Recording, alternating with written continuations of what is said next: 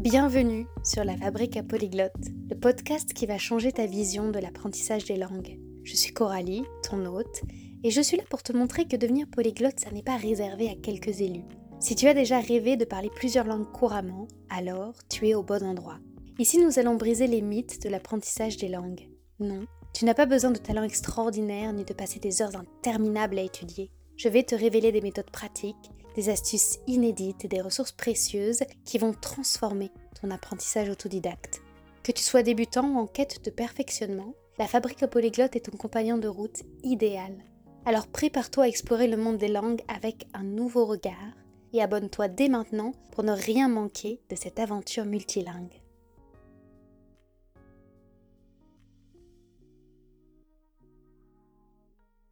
Si je te parle de trigger, sans même aller jusqu'à te demander ce que c'est qu'un trigger positif, mais si je te parle juste de trigger, est-ce que ça te parle? Je pense que si tu as regardé déjà une vidéo sur YouTube, ou plusieurs, tu as dû tomber sur du contenu qui commence par trigger warning, même du contenu en français, avec un créateur ou une créatrice de contenu qui te dit Hey, trigger warning, tel sujet est un petit peu sensible, etc. Sur les réseaux sociaux, cette notion de trigger warning, elle pullule.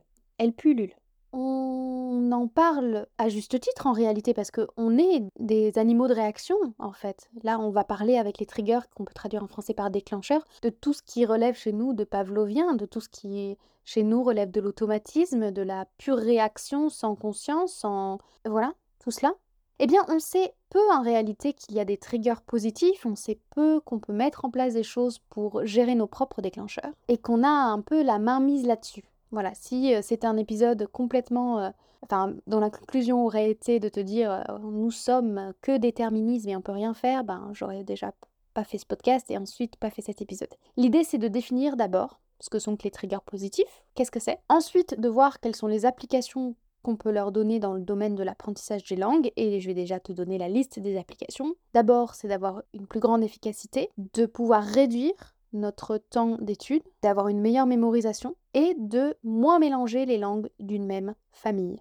Je vais pas dire de pas mélanger les langues parce que je peux pas promettre un résultat à 1000% ou 100%, mais au moins de moins les mélanger et de manière générale d'être beaucoup plus conscient de nos réactions. Donc on va d'abord bien définir ce dont on parle et ensuite on va voir quelles sont les applications qu'on peut en faire pour l'apprentissage des langues. Si tu tapes trigger positif, comme c'est du franglais, euh, tu vas rien trouver ou quasi rien sur Google. Tu peux utiliser euh, en anglais, si tu lis déjà l'anglais, le mot positive triggers pour aller plus loin. Et sinon, si tu as besoin de faire des recherches en français, ce qui est complètement légitime, la notion d'ancrage en hypnose, elle va pouvoir beaucoup t'aider parce que ça définit ça en réalité. Un ancrage, c'est un principe d'association spontanée entre une stimulation externe ou interne et un état émotionnel particulier. Donc ça, peut, c'est une notion que tu peux creuser par la suite si tu as envie d'aller plus loin. Tu peux aussi t'intéresser à la notion d'auto-ancrage en PNL, programmation neurolinguistique, si je dis pas de bêtises.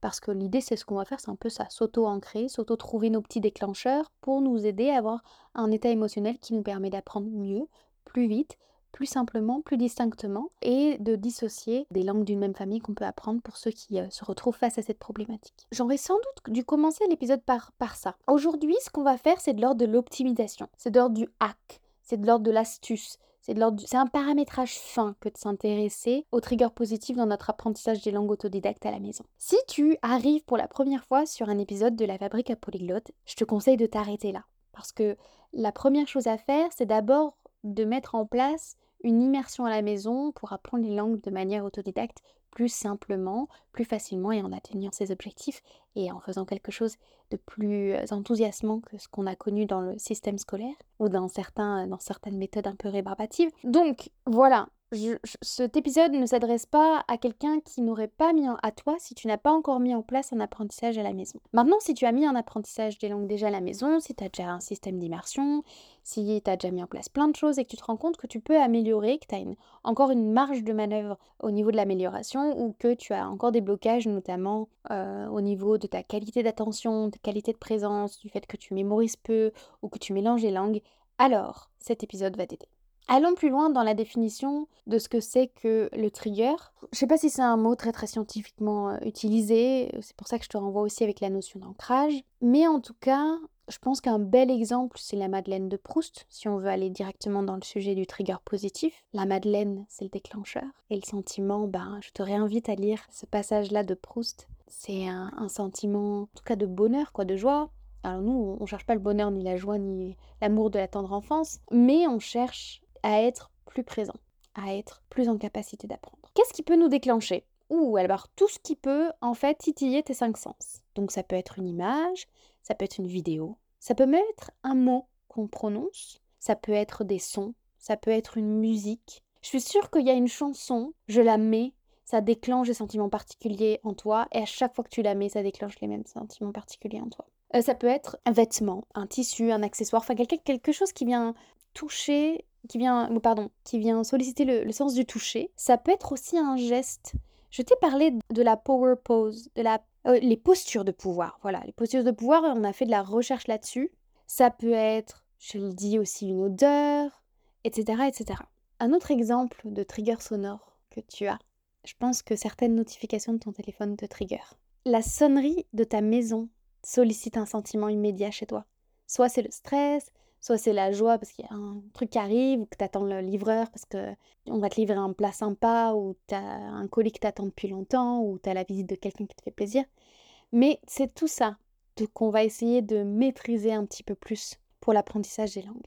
Comment est-ce que j'ai découvert ça? J'aimerais te raconter un petit peu mon histoire avec les triggers, comment j'ai pu m'approprier ça dans ma vie. Et je me suis approprié ça dans ma vie à un moment donné où d'abord, bah, je m'intéressais pas à l'apprentissage des langues, à un moment donné où je connaissais même pas l'hypnose, à un moment donné où j'avais plutôt un état d'esprit euh, on appelle ça Fixed mindset, un, état d'esprit un peu rigide, c'est-à-dire que je pensais fort que j'étais comme j'étais et que euh, je devais euh, faire avec mon caractère tel qu'il était. J'avais pas l'idée qu'il y avait des petites améliorations possibles, euh, etc.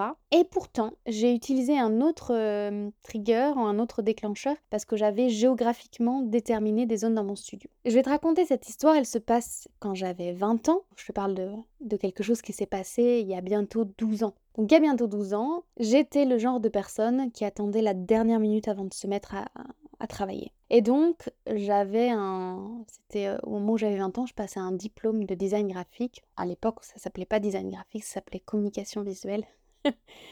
On est à 10 jours, 15 jours, 12 jours, une poignée de jours avant mon diplôme, et j'ai pas encore commencé à faire tous mes rendus. Parce que j'arrive pas à travailler avant d'être euh, mue par euh, un stress inimaginable. Parce que dis-toi que quand je me suis rendu compte que je m'étais pas encore bougé les fesses et qu'on était à deux semaines de mon rendu, tous mes rendus de diplôme, ben, je me suis rendu compte que j'aurais plus le temps de dormir en fait. Je me dis mais Coralie, là on est vraiment dans la merde. on est dans la merde là, comment on va faire? Je suis à deux semaines de mon diplôme, j'ai rien fait. Et là, je me dis, mais en fait, j'ai pas le temps de dormir. Donc, je vais dormir comme un marin. Il y a plusieurs rythmes marins, mais c'est pas, on va pas rentrer dans le détail de quel rythme marin j'ai choisi. Mais en gros, je je crois que je dormais 40 minutes ou 30, 20 minutes, je sais plus. Un truc comme ça, 20 encore une minute. Puis je faisais plusieurs heures de travail, puis je dormais un tout petit peu, puis je faisais plusieurs heures de travail parce que j'en étais rendue à ce point-là. À l'époque, je vivais dans un 28 mètres carrés. Donc tu m'imagines dans, évoluer dans, si t'enlèves la cuisine, la salle de bain, tout ça, tu m'imagines évoluer dans 18 mètres carrés, dans une seule pièce, là où il y avait un lit, un bureau et un petit fauteuil. Et je me suis rendu compte que je perdais trop de temps en fait à passer d'une activité à une autre. Et donc je me suis dit, ok, il faut que je sois beaucoup beaucoup plus rapide parce que sinon ça va être, euh, ça va être là et je pourrais même plus ne plus dormir. Et je sais plus comment je vais faire. J'étais à ce point-là de stress donc je me suis dit, ok, je mets ce fauteuil en rotin là. Quand je m'assois sur mon fauteuil en rotin, je fais toute la partie rédactionnelle, toute la partie avec les mots, toute la partie où je dois réfléchir à des phrases que je dois construire. Quand je m'assois au bureau et que je me mets et que je me transporte mon ordi à mon bureau, là je fais toute la mise en page, toute la partie graphique, j'ai plus besoin de mon cerveau, j'ai plus besoin de juste besoin de mes yeux et de, et de mettre en page. OK. Et quand je vais sur mon lit, il faut plus que je pense à plein de choses, il faut que je m'endorme automatiquement, donc je vais dormir en mettant une autre couette et en mettant mes pieds à la place de ma tête et ma tête à la place des pieds, comme ça, j'ai plus les émotions, j'ai plus tout ce qui m'arrive d'automatique quand je me couche normalement. Et donc, dès que je me levais, j'allais d'abord sur mon fauteuil en rotin, je rédigeais, ensuite je passais sur mon bureau et je mettais en page. Et de cette manière, c'était mon système que je m'étais inventé comme ça, j'allais, beaucoup plus vite. Et pour éviter de devenir complètement folle parce que j'ai passé quand même 10 jours dans ce rythme de malade, eh ben j'allais à la boulangerie, j'achetais un, un sandwich frais et du Coca-Cola et je rentrais chez moi et c'était un moment où je pensais à rien. D'abord parce que j'avais plus de cerveau, j'étais complètement éclatée. Et je rentrais et j'ai réussi à tenir ce rythme et ça m'a aidé à être beaucoup plus rapide. Après, j'ai eu un copain qui venu m'aider euh, le dernier jour, je crois. Et puis, j'ai littéralement couru. C'était vraiment une scène de film.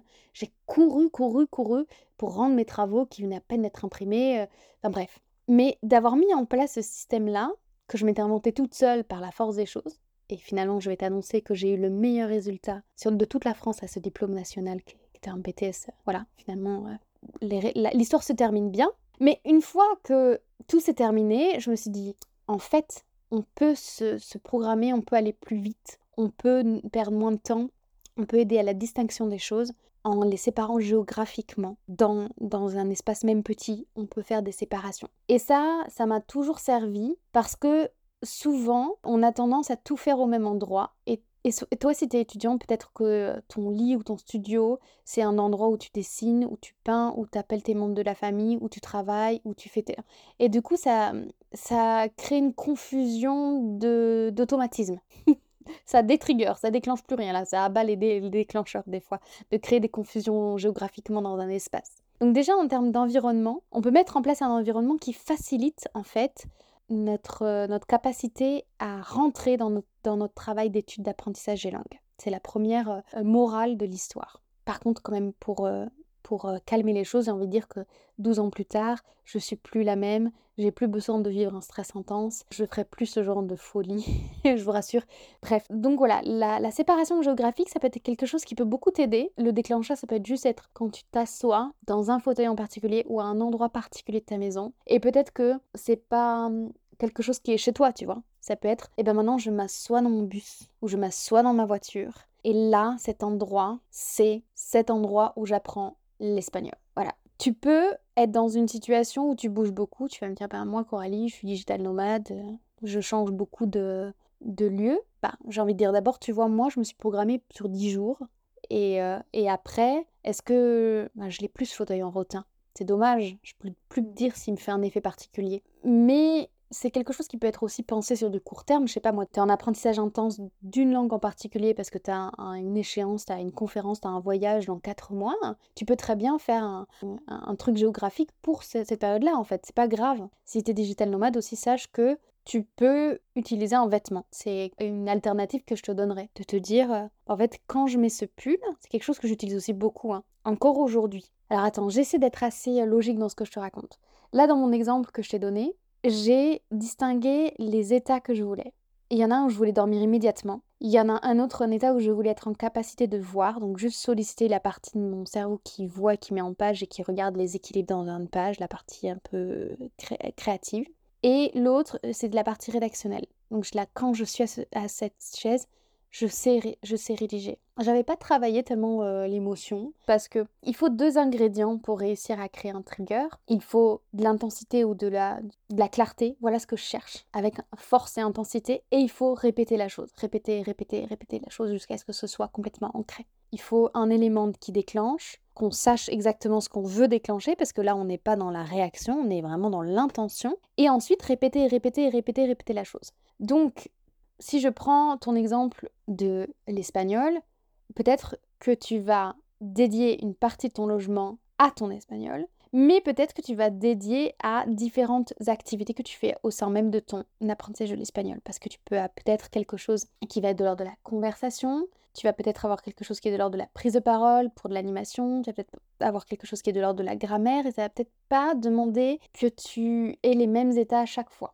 Par exemple, tu vas peut-être avoir besoin de travailler ton courage pour de la prise en parole, pour de la prise en parole, de parole, de parole, voilà. Et à ce moment-là, peut-être que le geste, c'est très intéressant. Peut-être que travailler sur les postures de pouvoir, les power poses, ça va pouvoir t'aider. Peut-être que ton déclencheur de ton espagnol en prise de parole, ça va être de travailler la power pose. En plus, c'est quelque chose que tu peux faire partout, tu vois, si tu as une prise de parole dans telle et telle et telle et telle, et telle entreprise. Et tu vas travailler sur un autre déclencheur, par exemple euh, ton envoi de mail, qui est aussi de la rédaction, à un endroit particulier de chez toi. Et là, ce sera un déclencheur bah, soit de toucher parce que ça va être un fauteuil particulier, soit de un vêtement ou un bijou. Donc à toi de voir, à toi d'expérimenter, à toi de faire naturellement ce qui te viendrait à l'esprit. Soit tu te dis, bah en fait, je, vais me mettre des boucles d'oreilles, et cette boucle d'oreille, ce sera mon moi hispanophone, et je l'utiliserai quelle que soit la situation, euh, même si je travaille de la rédaction ou je travaille de la de public, de parole en public, et décidément, j'y arrive pas.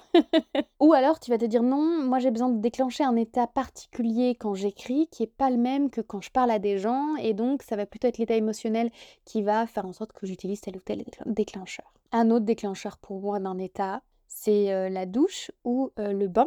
Souvent, on a besoin de savoir déclencher un état d'esprit de enfin, une capacité à se concentrer. J'ai eu un accompagnement des élèves qui écoutaient beaucoup, qui m'ont dit «Oh, tu vas être contente, je mutualise, je fais euh, mes trajets en vélo euh, en écoutant un podcast euh, en allemand et en fait, bah, j'apprends pas. Ah, je dis, tu fais combien de temps? 45 minutes. Waouh, 45 minutes tous les jours et tu progresses pas mmh, mmh.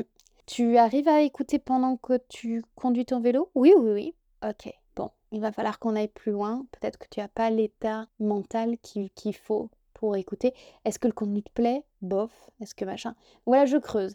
Donc je sais par mes accompagnements qu'il y a aussi beaucoup besoin de travailler la concentration parce que parfois on passe beaucoup de temps avec une langue, mais c'est pas du temps de qualité et donc on n'apprend pas très bien. Un super outil pour ramener la présence, une bougie ou un feu de cheminée, mais c'est de regarder une flamme. Et ça, ça peut bien, bien aider. De regarder une flamme, c'est quelque chose qui peut te ramener un état d'esprit de concentration surtout si tu as tendance à être dispersé. Et au bout d'un moment, peut-être que la première fois, tu auras besoin de regarder cette flamme pendant 4 minutes avant de redescendre au niveau du stress. Parce que c'est pas bon, en fait, le stress. C'est pas bon d'être trop agité. Cérébralement, ça aide pas du tout à l'apprentissage. Donc je te disais, peut-être que tu auras besoin de regarder cette flamme 4 minutes au début, peut-être qu'à la fin, à force de répétition, c'est ça l'ancrage, c'est ça le trigger. À force de répétition, tu la regarderas quelques instants et presque à la fin tu auras juste eu le temps d'allumer ta bougie pour que déjà tu sois disposé en fait à apprendre bien plus facilement. À savoir que quand on met en place des triggers positifs, l'idée c'est d'enlever nos triggers négatifs. Et les triggers négatifs, les triggers qui vont bah, en fait nous disperser, par exemple mettre ton téléphone en mode avion ou ton voilà parce que tu vas avoir des tas de sons sinon qui vont te disperser ou alors si tu es sur ton ordinateur, je te enfin je te recommandais non, ça je l'ai fait dans le Polyglot Booster, mais je recommande dans le Polyglot Booster qui est notre kit pour apprendre facilement les langues à la maison, eh bien d'avoir un profil Google Chrome dédié où t'as pas tous tes onglets habituels, où t'as rien qui va t'amener à ce que tu fais par ailleurs, mais tu ouvres ça et là tu es dans ton monde, dans le monde dans lequel tu apprends telle ou telle langue. Et penser à son environnement, penser à ses triggers et déclencheurs, ça participe de nous aider parce que parfois on ne se rend pas compte, mais on a un environnement qui va contrer les efforts qu'on met à apprendre une langue. Un déclencheur que tu peux utiliser aussi, c'est la musique. Alors tu vas avoir des tas de musiques qui ont des hertz spécifiques pour le cerveau, moi ça je connais pas du tout, mais quelque chose qui te relaxe, qui te détend, quelque chose de tout doux, tout silencieux. Mais l'idée c'est d'avoir toujours le même déclencheur, toujours le même stimuli, et de répéter, répéter, répéter, répéter jusqu'à ce que ça fonctionne. Sachant que, ça tu le sais en hypnose, on n'est pas tous réceptifs de la même manière en fait. Il y a des personnes qui vont être plus programmables, plus auto-programmables que d'autres. Commencer petit, commencer simple, c'est toujours mes conseils de départ. Et surtout, bah en fait, noter ce qui, ce qui change, d'avoir un petit carnet de suivi de j'ai mis en place ça, ou simplement d'observer, est-ce que ça m'aide? Par exemple, j'ai pris ce super pull polaire pour en fait euh, que j'enfile avant chaque, euh, chaque fois que j'étudie euh, mes langues. Et est-ce que au bout de un mois, je remarque que hop, j'ai à peine enfilé mon pull polaire et déjà je suis dans le mood d'apprendre mieux. Est-ce que je remarque un changement ou pas? Comment est-ce qu'on peut l'utiliser quand on veut ne plus confondre des langues? Et là, il faut être créatif, surtout si tu as fait comme moi, c'est-à-dire que tu as commencé par utiliser des déclencheurs pour les différents états de cerveau, c'est-à-dire ma capacité à rédiger versus ma capacité à me relaxer pour écouter du contenu versus ma capacité à prendre confiance en moi pour euh, m'engager dans des conversations. Et eh bien là, d'utiliser des déclencheurs, ça va demander une autre organisation quand on se dit ok, mais je vais devoir rédiger en espagnol, je vais aussi devoir rédiger en italien et je vais aussi devoir rédiger en béarnais, si je prends mon cas par exemple, pour que ce soit une illustration plus simple. Eh bien, c'est de faire en sorte que ces moments de rédaction ne se ressemblent pas. Mettons que j'ai un déclencheur pour tous mes moments de rédaction, même en français, même en tous. Peu importe, même quand c'est pour mon entreprise, même quand c'est privé, même quand c'est... Mettons que ce soit de la musique. Ok. Bon, si c'est de la musique déjà qui me déclenche de la rédaction, je vais pas utiliser la musique pour distinguer ça, parce que c'est déjà mon déclencheur de rédaction. Je vais trouver un autre moyen de distinguer l'espagnol de l'italien, du béarnais. Alors ça peut être le moment de la journée, ça peut être parce que mon italien je le travaille le matin, et donc il y a une luminosité particulière, et que mon espagnol je le travaille le soir par exemple. Ça peut être aussi parce que je change de support. Par exemple, je rédige mes mails privés ou pro avec telle boîte mail. Je travaille ma rédaction en espagnol sur Tandem et je travaille ma rédaction en italien sur mon journal physique, tu vois. Ça peut être un objet différent. Ça peut être, je te disais, des boucles d'oreilles, un bijou, n'importe quoi, un vêtement qui aide à séparer. Ça peut être, en fait, j'ai juste besoin de mettre l'accent sur le béarnais, mettons. Et là, je vais l'associer à fait de boire une tisane. L'idée, c'est de ne pas mettre en place des choses complètement euh, alambiquées, complètement euh, ubuesques. On n'est on n'est pas là pour se compliquer la vie, on peut se la rendre un peu plus divertissant, on peut se la rendre un peu plus fun, on peut se la rendre euh, plus jolie, plus dynamique, plus créative, ça c'est sûr. Mais on n'est pas non plus là pour se compliquer la vie. Donc essaie de tester des choses. L'intention, elle est très importante et la répétition aussi. Donc, trouve un système simple, voilà, fais des tests sur quelques jours, trouve un système simple, et à force de répétition, ça va t'aider à finalement retomber dans cet état émotionnel particulier plus vite.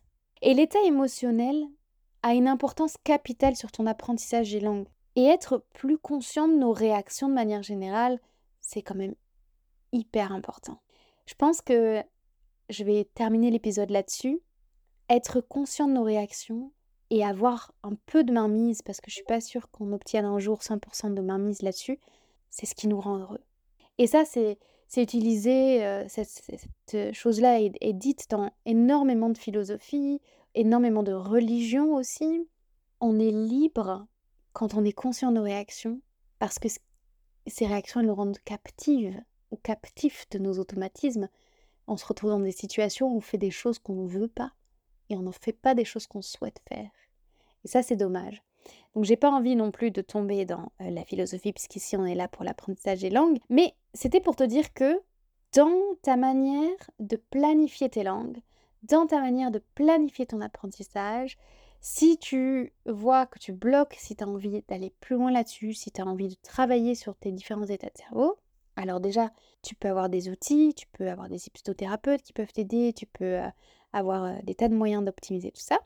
Et les déclencheurs peuvent t'aider à retrouver des états émotionnels désirés pour apprendre mieux et plus facilement. J'ai envie de dire que c'est aussi un hack et une astuce très légère, ce que je te raconte. Ici, on est dans quelque chose de léger.